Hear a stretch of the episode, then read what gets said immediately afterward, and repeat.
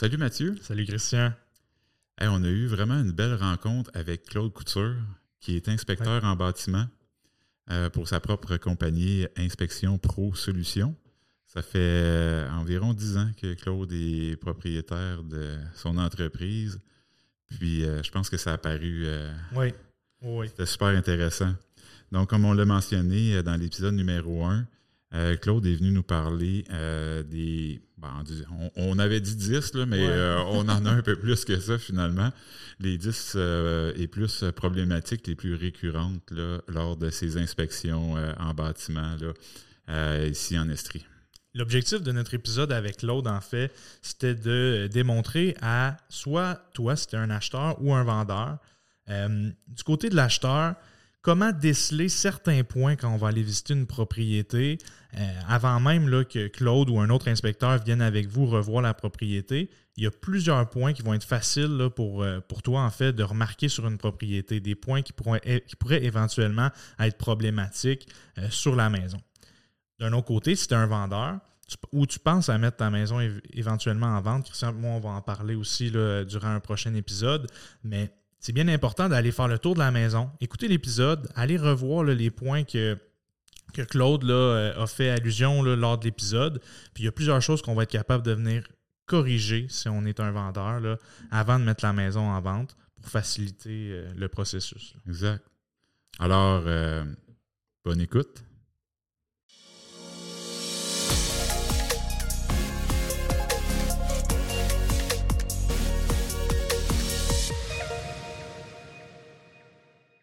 Salut Claude. Bonjour. Merci d'être avec nous aujourd'hui. Ça me fait plaisir. Merci beaucoup de l'invitation. Euh, donc, euh, tu nous as présenté, euh, tu nous as préparé, dans le fond, plusieurs points des problématiques récurrentes sur le bâtiment. Oui, exactement. On a vraiment préparé une petite liste là, différente au niveau, entre autres, bon, de la structure, de l'enveloppe, les balcons, l'intérieur, l'électricité. Donc, des points qui reviennent fréquemment là, sur, sur ces points-là. Parfait. Donc, commence par la, Lance-toi. Oui, c'est ça, exactement. Le premier gros point, la section structure. Donc, euh, c'est euh, toujours un des points qui est quand même assez important là, euh, en inspection. Donc, on, a relevé des choses qui reviennent fréquemment. Le premier point, c'est souvent des fissures au niveau des fondations. donc, des fissures, bien qu'on n'aime pas dire que c'est normal, on en a sur pratiquement tous les bâtiments ça va toujours être la forme, la nature, la position de la fissure qui va déterminer si on peut être en réparation préventive, si on est en réparation urgente ou si, au besoin même, voir une expertise lorsqu'on pense que c'est une, fissure qui peut être structurelle.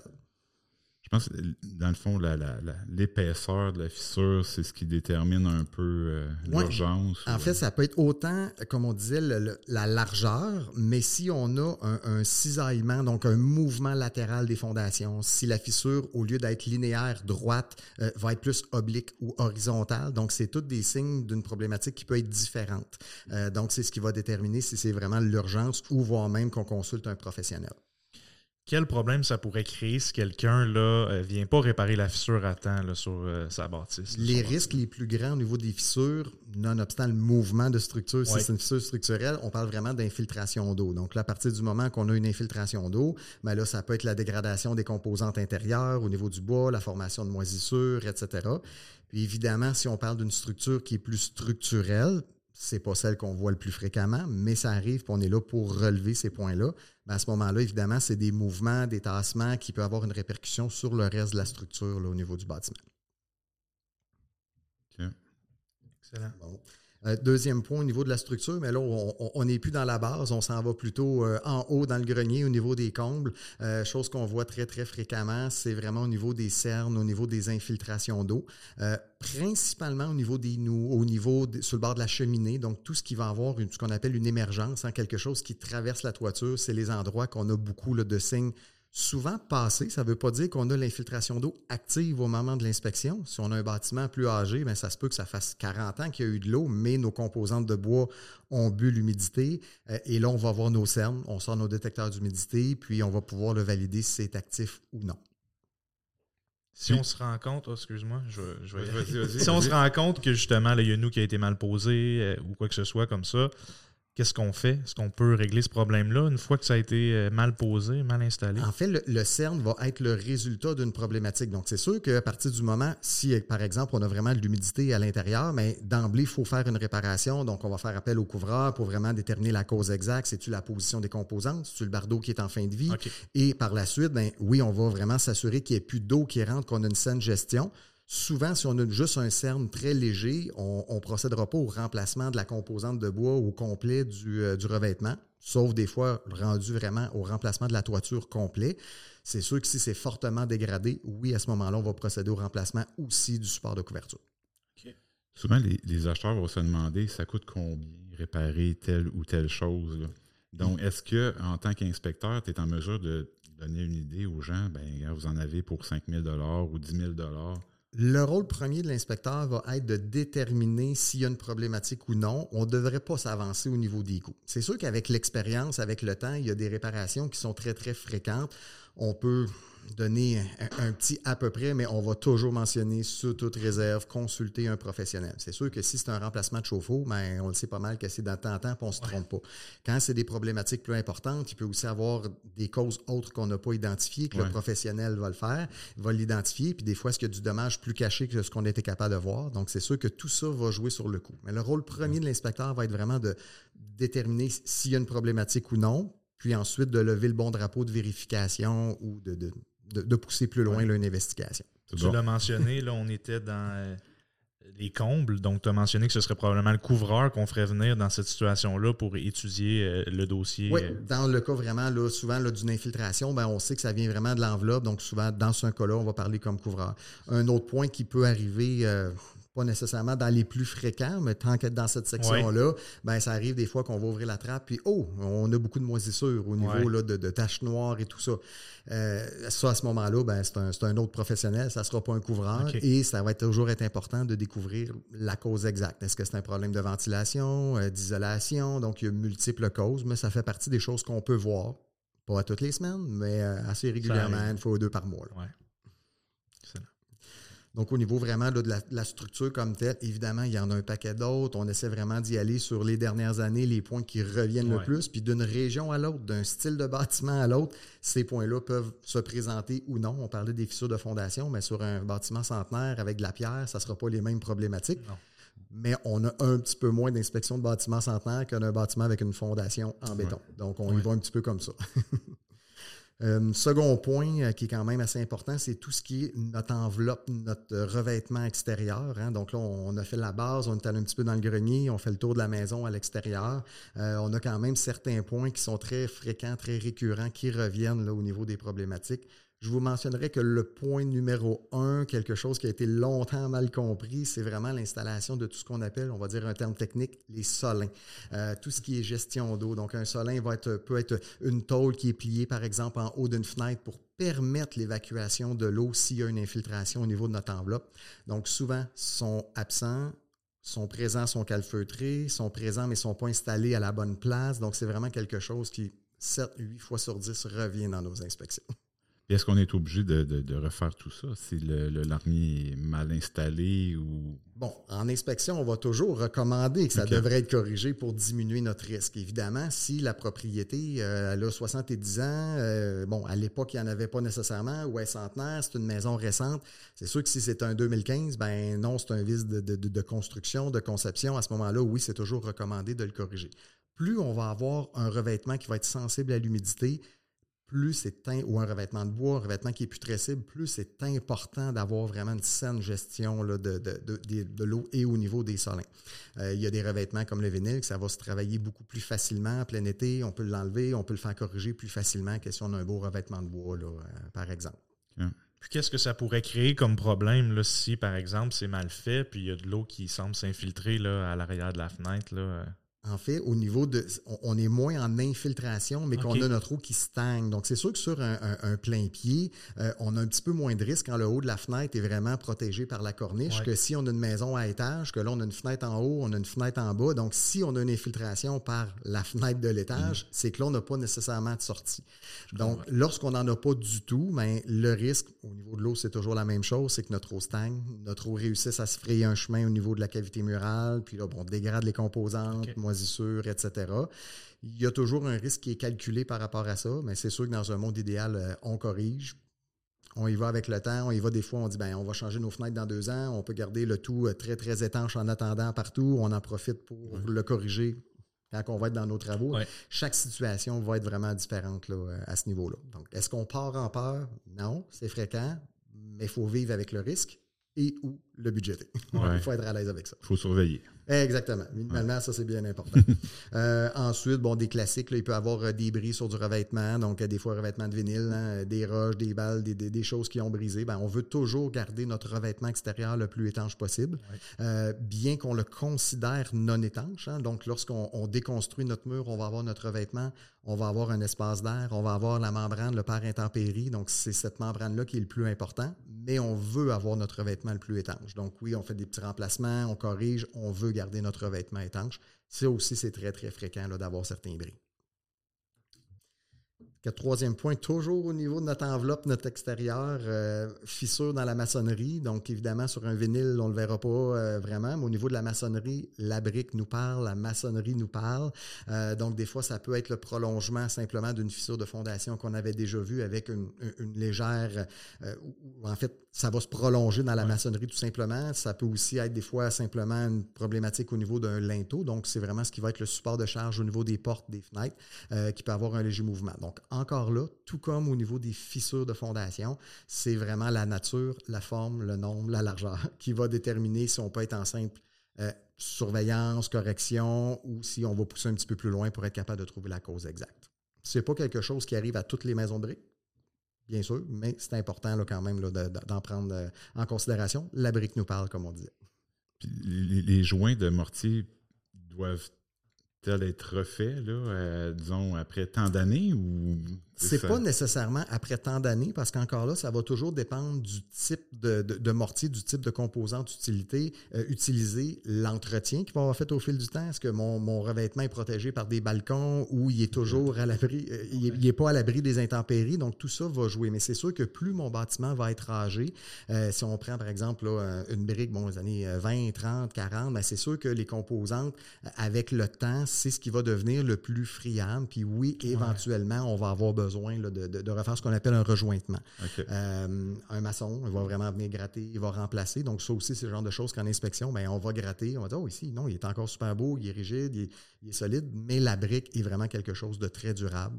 Les joints avec les années, mais on ne parle pas là, d'un remplacement aux 20 ans ou aux 50 ans, c'est vraiment encore là. Du cas un par composant. cas, ok. Ouais, c'est toujours ça. Ouais. Euh, donc, ça, c'est vraiment au niveau de, de la maçonnerie. Euh, ensuite, bon, tout ce qui est, et ça, 100% des inspections. Il n'y a pas une inspection qu'on n'en parle pas. Tout ce qui est joint de calfeutrant, donc au niveau de nos- le, le bon caulking en québécois, Ouais. Ouais. euh, les barres de fenêtre, les barres de porte, toutes les ouvertures. Donc, souvent, c'est soit absent, c'est sec, c'est fendillé. Donc, annuellement, faites une tournée au niveau du bâtiment. Euh, on vérifie là, ne- nos ouvertures. On l'a dit tantôt, ça fait partie du revêtement qu'on veut garder étanche.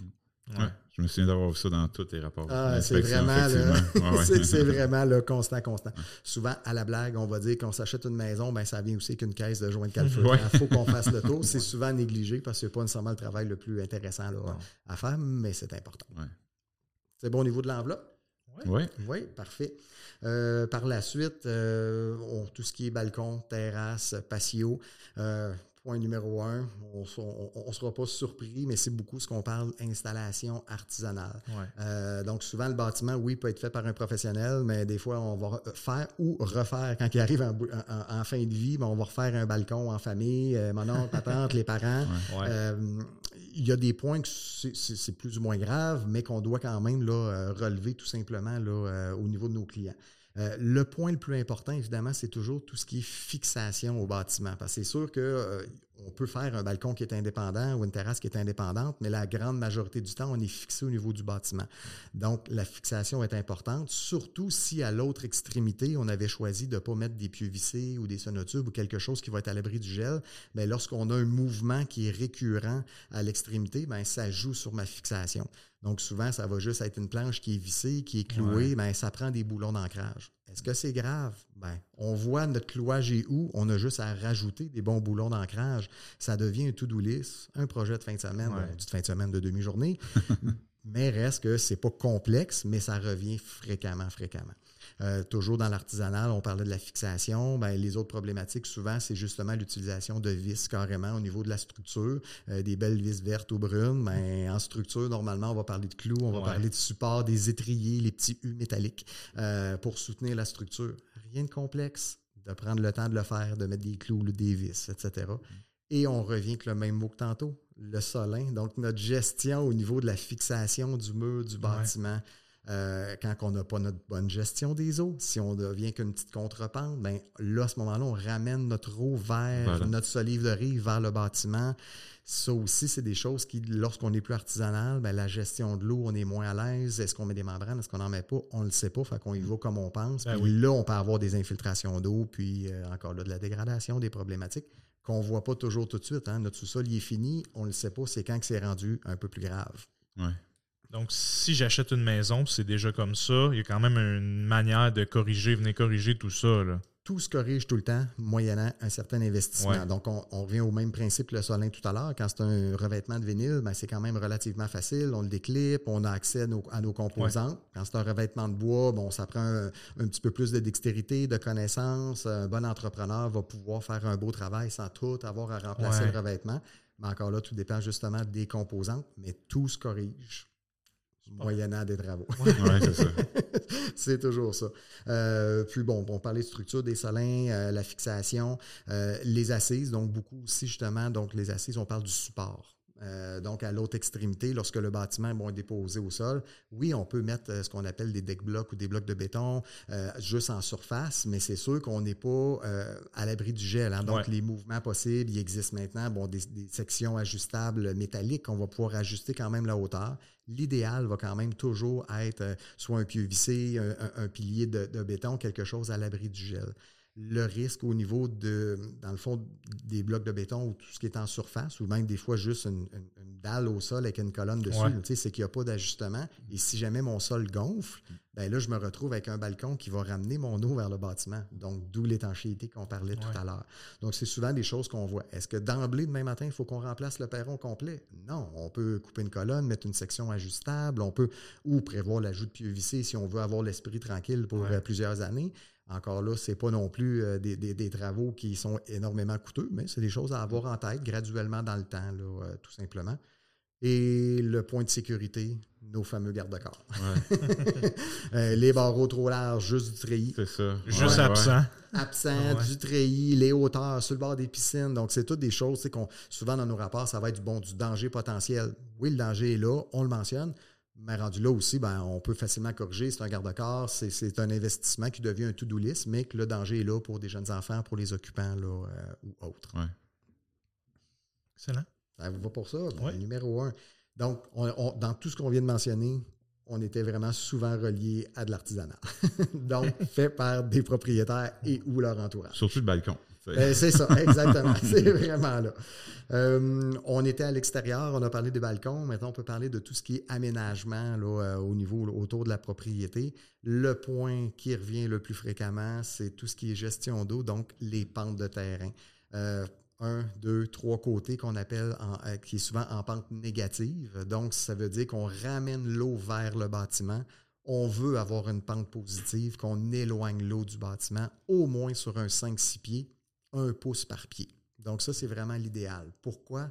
Lorsqu'il y a une grosse pluie, euh, orage, peu importe, une grande quantité d'eau qui tombe, ben, ce que le sol ne peut pas absorber, le ruissellement, on veut l'éloigner de la propriété. Si on est en pente négative, tout ce volume d'eau-là va venir couler vers le bâtiment, va couler sur la fondation et là, ben, va couler tranquillement vers tout ce qui est système de drainage et tout ça. Si on a des fissures, micro-fissures, on vient dire ramener un volume d'eau. donc, de faire une saine gestion des eaux, donc des pentes positives, euh, et par la suite, bon, le point suivant, puis par le fait même, il est relié, ben, les dégagements avec le haut des fondations, avec le bas des fenêtres, avec le revêtement, si on, est capable de remonter le terrain pour avoir notre pente positive, c'est numéro un. Si on est déjà le, sol qui, exemple, a juste un, pouce en bas du niveau de la fenêtre, il faut que je remonte mon terrain euh, juste d'un petit 4 pouces pour avoir une belle pente positive, j'ai pas l'espace, ben, ces dégagements-là reviennent beaucoup. On va dire, on peut rajouter une margelle euh, pour vraiment être capable juste d'avoir mon espace en dessous de la fenêtre, mais me permettre à côté de remonter un petit peu mon terrain.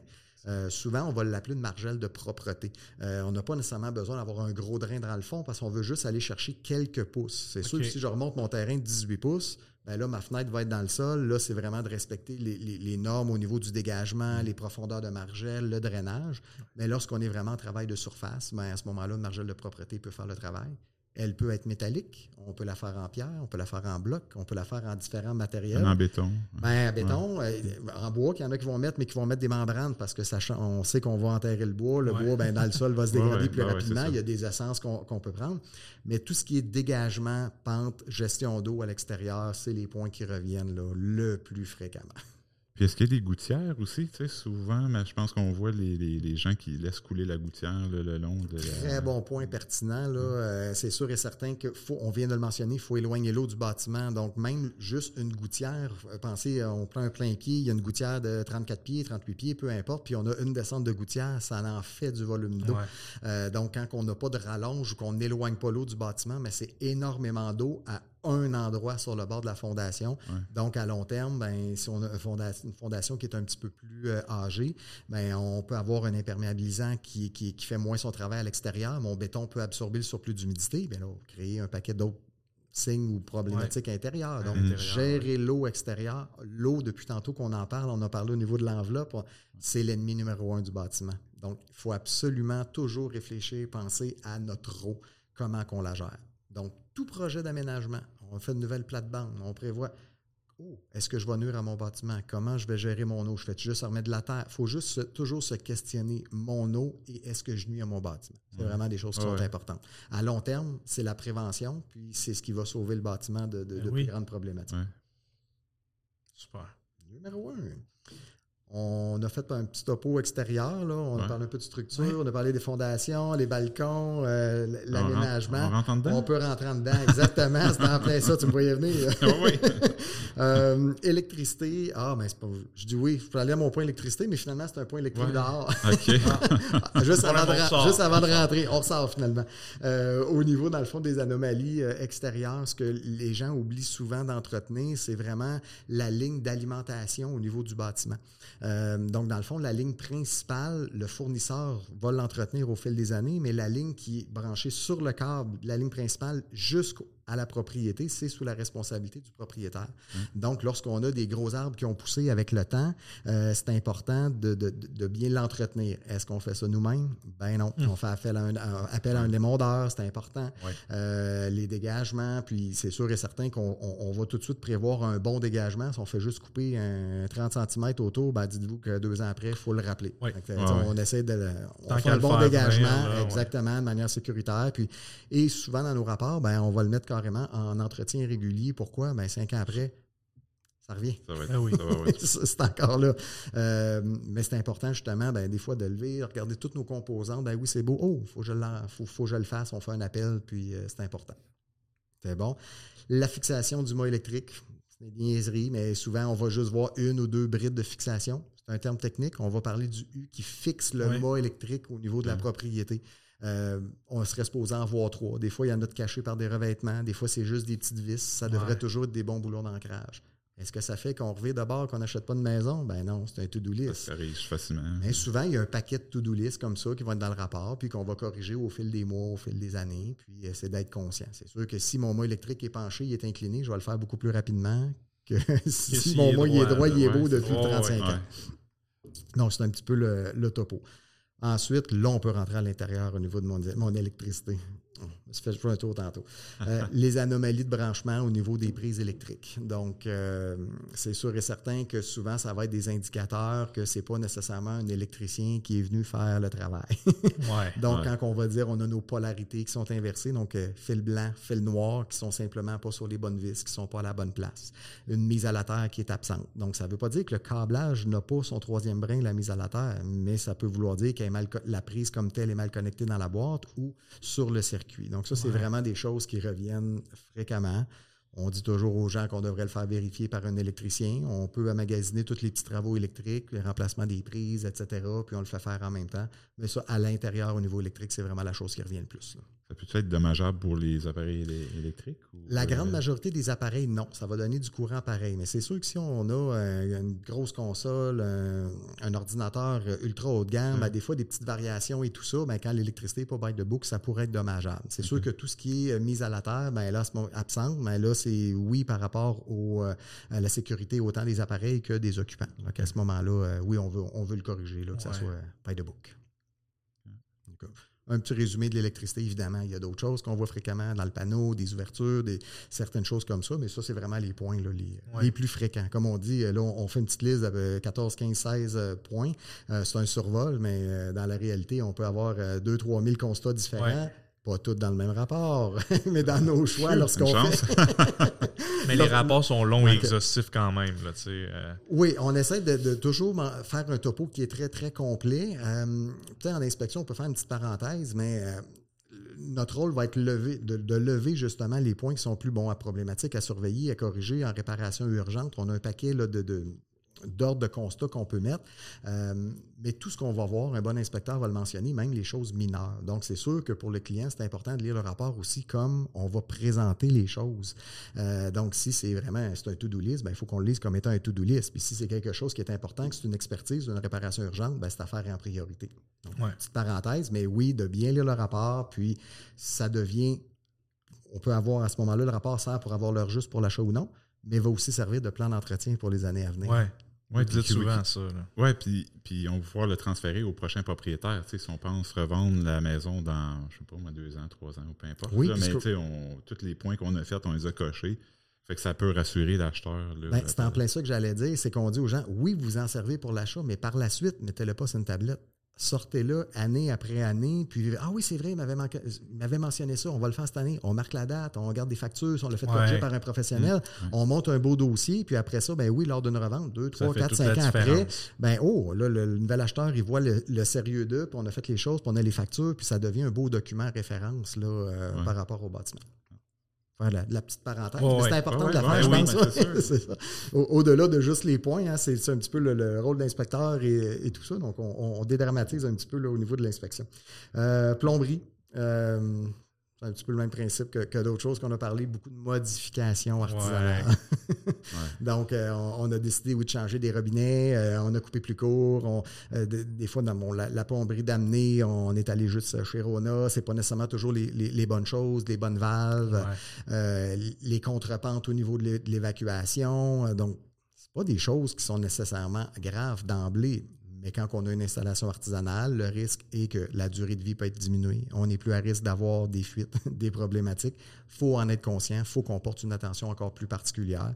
Mais oui, l'inspecteur va dire qu'on devrait toujours le faire corriger par un plombier on veut toujours ramener aux professionnels. Hein? Euh, donc, ben c'est ce qui est le plus important. J'ajouterais même, on a parlé d'électricité juste avant, quand on a des indices qu'il y a quelqu'un qui a touché à ça et qui n'était peut-être pas qualifié, y a peut-être des choses qu'on ne voit pas et qu'on n'est pas capable de déceler autant pour la plomberie que l'électricité. Je pense que c'est important de faire venir euh, ces professionnels-là quand l'inspecteur a relevé des, problématiques. Tout à fait. On vient de parler, bon, ces deux corps de métier-là, hein, donc les, risques de fuite, donc de dégâts d'eau, de problématiques. Puis au niveau de l'électricité, ben, c'est la santé, la sécurité, les incendies, etc.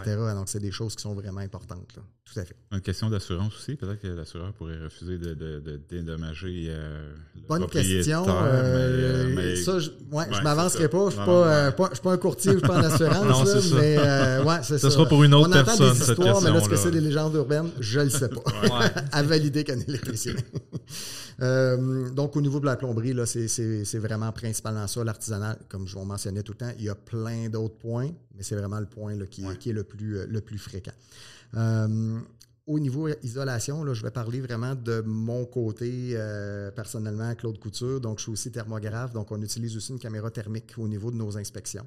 Euh, donc, ça nous permet, c'est pas un rayon X, ça nous permet vraiment quand même d'aller chercher un paquet d'informations supplémentaires la petite parenthèse par rapport vraiment à l'isolation, c'est qu'on peut aussi parler de fuite de plomberie, des composantes humides, donc ça c'est un gros plus, mais on va souvent avoir également des problématiques au niveau de l'isolation, surtout lorsqu'on est l'hiver et qu'on a un grand différentiel de température, euh, on va le voir. Donc des fois, on a ce qu'on appelle un, toit sandwich, hein, donc on n'a pas d'accès, il n'y a pas vraiment de grenier, euh, c'est un toit plat, mais on, le seul moyen de réellement apprécier, mais ben, ça va être avec un peu la caméra thermique où là on peut vraiment avoir des différentiels de température, des endroits qui sont tous égaux, puis tout d'un coup il y a un gros trou dans le milieu milieu, un rond, peu importe, que oh, c'est beaucoup plus froid. Alors, on va pouvoir utiliser les, les, détecteurs d'humidité pour valider est-ce qu'on est en eau ou c'est vraiment de l'isolant qui est plus problématique. De l'air, dans le fond. Oui, ça, ça, donne de l'information. Puis même pour une propriété où on aurait un, comble, un grenier qui est habitable, euh, pas habitable, mais accessible, euh, ben déjà, en ayant fait la vérification thermique avant d'aller dans le grenier, ben ça nous permet de dire, OK, dans ce coin-là, on va porter une attention particulière. Mm. Parce que, tu sais, des fois, avec le, volume d'isolant, bon, il n'est jamais égal. Hein? Euh, puis là, ben, on, se questionne, mais là, ça nous permet vraiment d'aller chercher là, cette information-là. Puis au niveau de l'isolant, bon, c'est sûr qu'il y a des choses qui reviennent euh, bon, un petit peu plus fréquemment, mais quand on parle d'une propriété plus âgée, ben oui, on n'a pas les standards d'aujourd'hui. C'est normal. Mais on peut quand même le mentionner à notre client de dire ben, l'isolation est minimale, elle est correcte pour le temps, mais à long terme, vous allez le gagner en efficacité énergétique de prévoir éventuellement là, euh, ces travaux-là. En rajouter. En rajouter, euh, exactement. Toujours en prenant soin de garder notre ventilation, qui est importante au niveau du grenier, de ne pas obstruer tout ça. Mais c'est quelque chose qui se fait dans la grande majorité des bâtiments assez facilement. Donc, surtout quand on a une bonne, une bonne pente, qu'on a un bon espace pour, euh, pour travailler, ça se fait quand même assez facilement. Je ne sais pas si tu l'avais noté, je ne sais pas si tu veux en parler puis avancer là-dessus. Vermiculite, euh, ici au Québec, euh, c'est sûr que ça revient peut-être un petit peu plus souvent qu'ailleurs, mais... Oui, on peut, on peut en parler ça ne sort pas dans les 10 points, évidemment, les, plus importants, parce que la, laine, la cellulose, c'est vraiment des, isolants qui sont plus fréquents. Mais oui, c'est un isolant qu'on peut avoir là, euh, dans nos greniers, dans nos combles. Euh, un isolant qui peut contenir de l'amiante, en fait. Donc, c'est vraiment, et on dit le mot peu, parce qu'il y a un certain pourcentage qui n'en a pas nécessairement.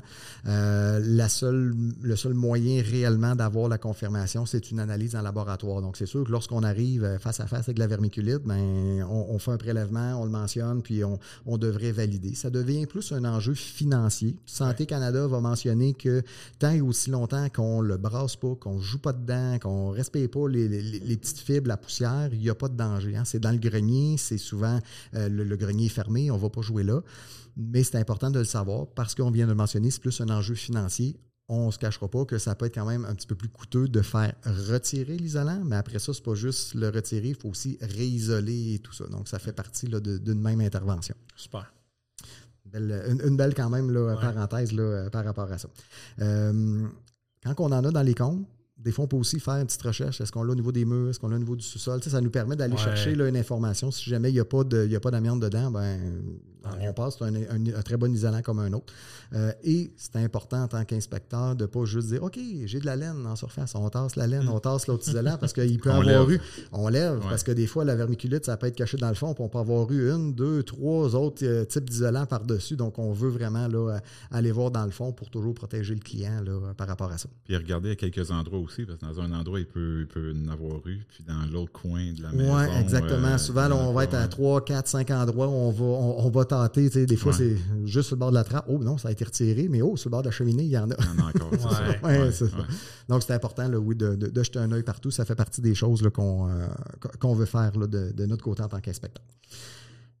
On est allé dans le grenier. Finalement, on va revenir juste à, l'intérieur du bâtiment. Donc, encore là, beaucoup des fois, de, on a parlé du mot artisanal, mais de finition plus artisanale. Euh, simplement, des fois, les moulures, les cadrages, les plaintes, ça devient principalement esthétique. On n'aime pas, on le refait faire, on le refait, mais c'est des points qui reviennent beaucoup. Les gens ont fini, ben oh, les coins sont ouverts, c'est pas du 45. mais bon, c'est comme on vient de mentionner, ça revient principalement esthétique, mais ça nous donne comme indication que c'est un propriétaire qui a fait des travaux. Mais à l'intérieur, le risque d'avoir de l'eau, le risque d'avoir c'est du revêtement, exactement. C'est du revêtement. Donc, à ce moment-là, -là, c'est, pas, c'est quand même pas dramatique. Euh, bon, on parlait de, de, de, mouleux cadrage, mais aussi les planchers. ça, aussi, ça, revient beaucoup. Puis des fois, ben oui, on a fait des travaux, on a fait le sous-sol nous-mêmes, on ne voulait pas engager euh, un, gars pour les, tirer les joints, un tireur de joints. Ben, oh, avec les lames de poche, des fois, on voit que c'est très artisanal, mais on revient exactement au même point. C'est esthétique. Euh, c'est des finitions intérieures. On n'aime pas, on remplace, on fait tirer les joints. Ça fait partie de la réalité, mais ça revient assez souvent au niveau de propriété. Des, des, travaux un petit peu comme ça. Euh, les autres choses qu'on peut voir à l'intérieur, l'intérieur, évidemment, on en parle un petit peu tout à l'heure au niveau des fondations et tout ça, ou même du grenier, mais des cernes, euh, des signes d'infiltration d'eau, que ce soit au niveau du sous-sol. Euh, et là, on peut englober aussi euh, taches noires, moisissures, etc. Parce que souvent, un va venir avec l'autre au niveau là, de, de l'humidité. Ça aussi, évidemment, là, ça peut revenir. Ça ne revient pas toutes les semaines, puis on se croise toujours les doigts pour pas en trouver, mais quand on en trouve, ben, on, tout le monde est content dans le sens où l'acheteur est rassuré, ben, il est rassuré. Il l'a vu, est-ce que c'est grave, est-ce que c'est pas grave, on prévoit les travaux, ça ne sera pas une surprise dans trois mois que finalement, il y en a beaucoup. Donc, ça, ça revient là, quand même là, fréquemment. Encore là, on veut toujours trouver notre cause. Est-ce que c'est suite à une infiltration de la fondation? Est-ce que c'est un problème de drain? Est-ce que c'est une fuite de plomberie? Est-ce que ça vient de la toiture? On veut toujours trouver notre cause lorsqu'on a là, ces, euh, pour régler le problème à la source. Toujours, toujours, parce qu'on a beau dire, hey, on refait notre mur, euh, on enlève ce qui est dégradé, puis euh, on repeinture. Ça va revenir. Ça va revenir. Il faut toujours aller à la source, c'est super important. Hum. Ensuite, l'autre chose qu'on peut voir à l'intérieur, ben, des indices de désordre au niveau de la structure. Euh, donc, ma structure de plancher, au niveau des murs, etc. Donc, c'est souvent à l'intérieur qu'on va pouvoir avoir nos indices. que ça soit de la fissuration au niveau de, notre gyps, au niveau de notre plâtre, au niveau de nos murs, au niveau de, nos portes qui coincent, qui, qui frottent le plancher le niveau des planchers. Le niveau, exactement. Donc, c'est sûr et certain qu'on ne se cachera pas qu'on peut avoir un élastique un peu plus grand entre un bâtiment 2015 et un bâtiment qui est centenaire. Mais si on est actif, on est actif. Donc, euh, c'est quand même important de bien le mentionner. On peut avoir de la petite fissuration qui est linéaire, qui est droite, euh, qui peut ne pas être problématique. Il ne faut pas oublier que c'est souvent une construction de bois qui va se gorger euh, d'humidité au niveau de l'été, qui va sécher en fonction des saisons. Mais ce qui va être oblique, ce qui va être ouvert, ce qui va, c'est des indices quand même là, de, de, bon, de désordre structurel. Puis là, on vient de dire un gros mot, désordre structurel. Des fois, c'est, il manque une colonne. Il y a une colonne qui est juste pas assez forte. Euh, des, fois, c'est une portée des solives. Donc, mon point A, point B, c'était pas nécessairement la bonne. Encore là, tout se corrige. Des fois, en structure, ça peut être un petit peu plus coûteux, mais des fois, ça peut être très, très simple aussi. L'important encore là, ça va être de déterminer exactement la bonne cause de notre fissuration. Donc, c'était vraiment là, pas mal les, trois points là, intérieurs. Comme depuis le début, on le mentionne. C'est sûr qu'il y en a d'autres, il y en a plein, mais on essaie toujours d'y aller avec un certain nombre ben aujourd'hui au niveau de la présentation.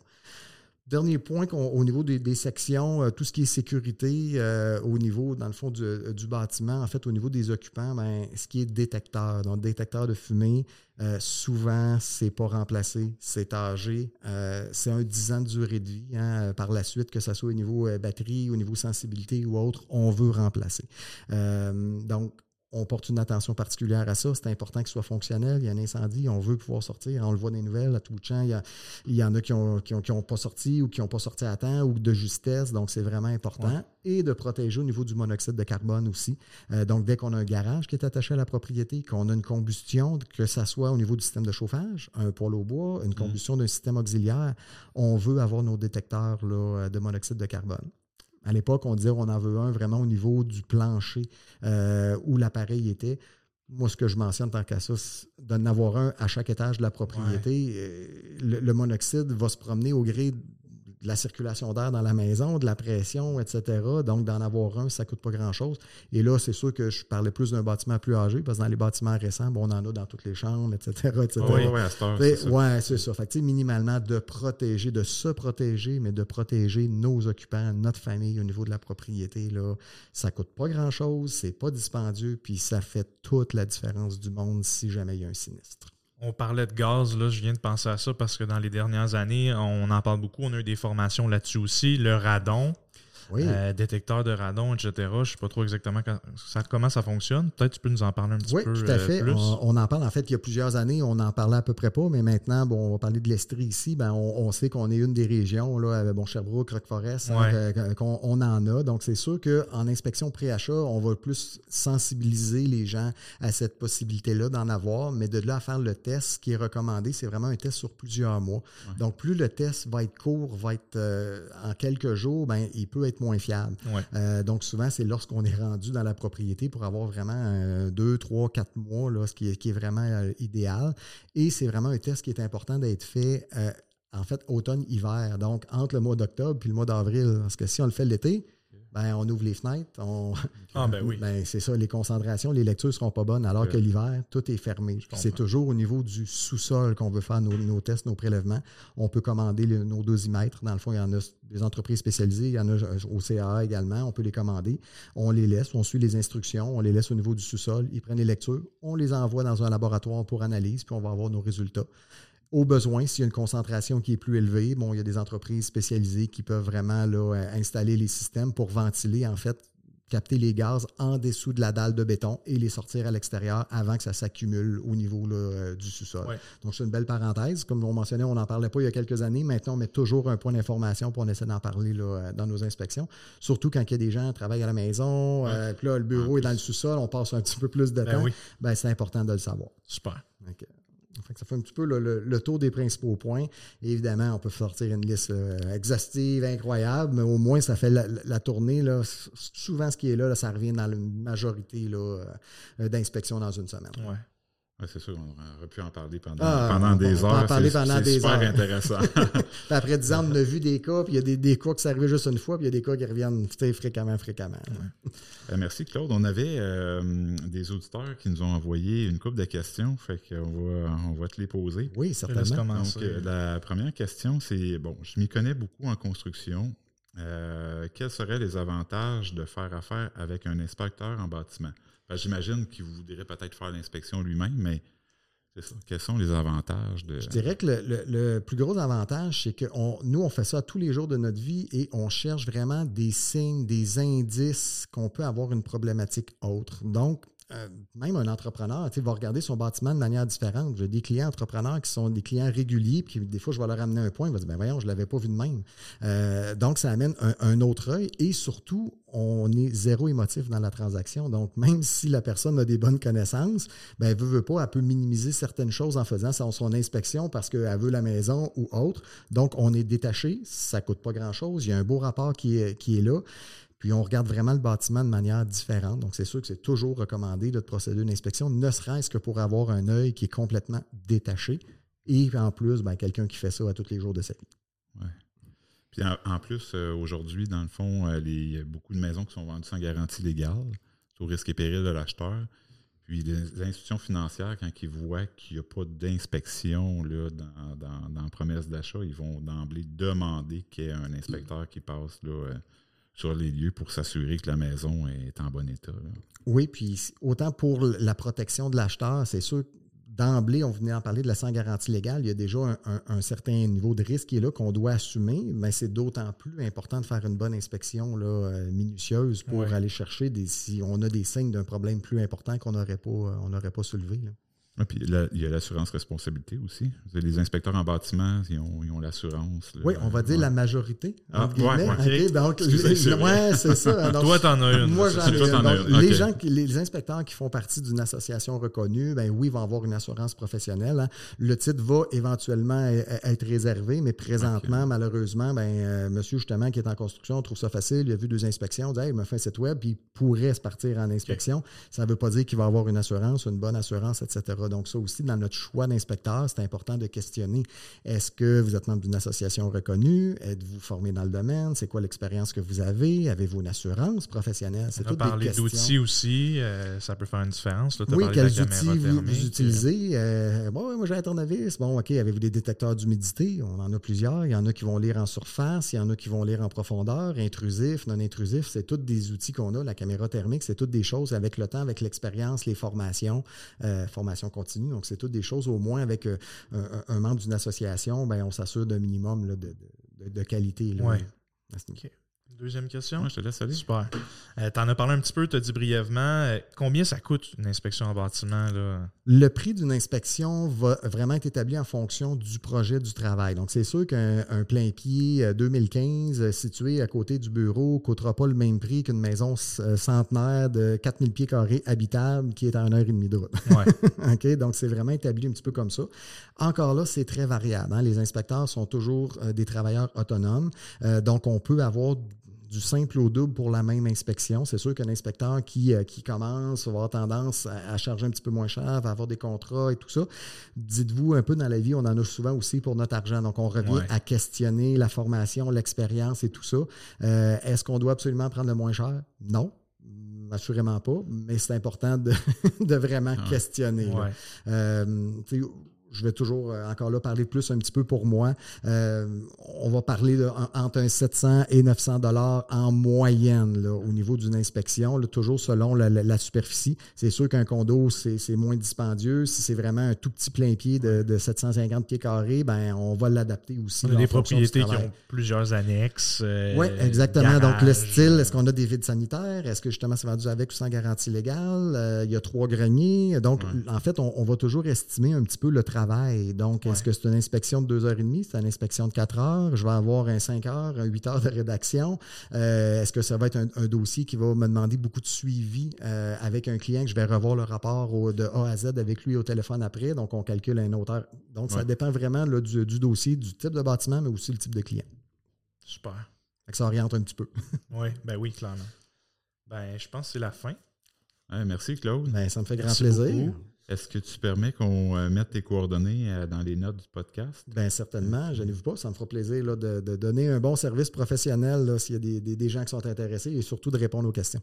Super. Ben, merci beaucoup. Ben, ça me fait plaisir. Bonne fin de journée. Comme on vous le disait euh, dans le dernier épisode, en fait, on vous invite à vous abonner au podcast pour pouvoir avoir accès aux épisodes le plus rapidement possible. Donc, vous allez pouvoir être notifié dès qu'ils vont sortir comme Claude l'a dit, vous pouvez aller lui poser des questions directement à lui, mais on vous encourage aussi à venir nous poser vos questions pour les prochains épisodes. Ça va nous faire plaisir de, traiter toutes ces questions-là pour que le podcast soit le plus euh, pertinent possible pour vous. À bientôt. À bientôt.